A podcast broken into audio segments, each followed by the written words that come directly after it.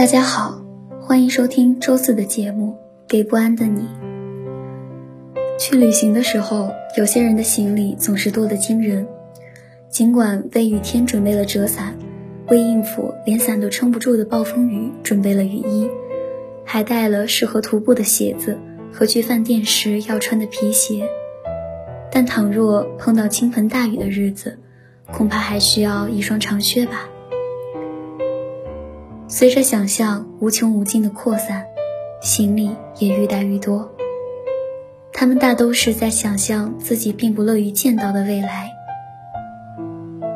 如果只是去旅行，不管是去国外还是国内，顶多就是在旅行期间提着沉重的行李。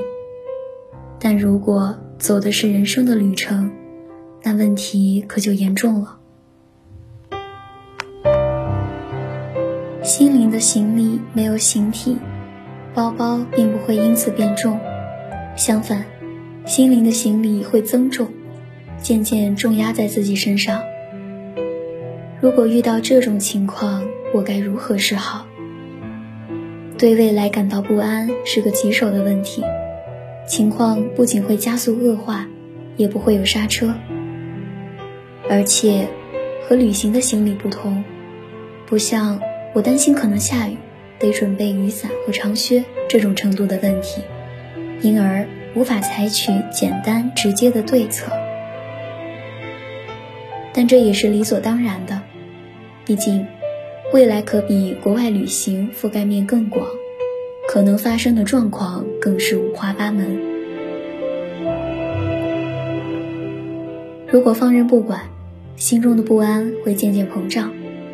一旦生出我已经走投无路、无计可施的念头，人很可能就会一屁股坐在地上，一蹶不振了。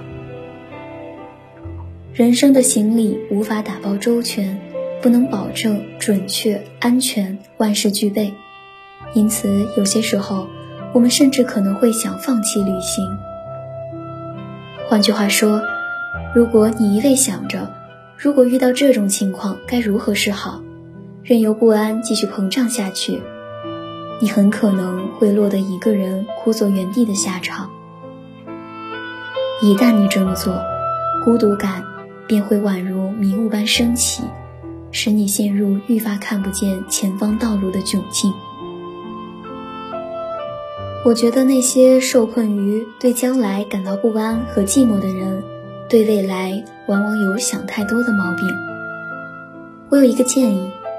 你何不试着换一种思维方式呢？那就是，只去看那些此时此刻在眼前发生的事，只去处理眼前的问题，不是把焦点放在明天或后天，也不是明年或十年后，而是把精神集中在现在这一刻。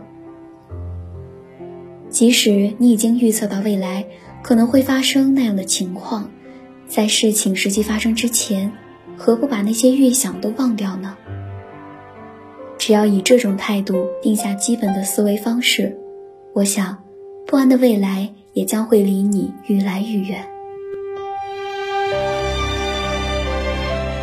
周四的节目到这里就要结束了，感谢大家的收听，我们下期再见。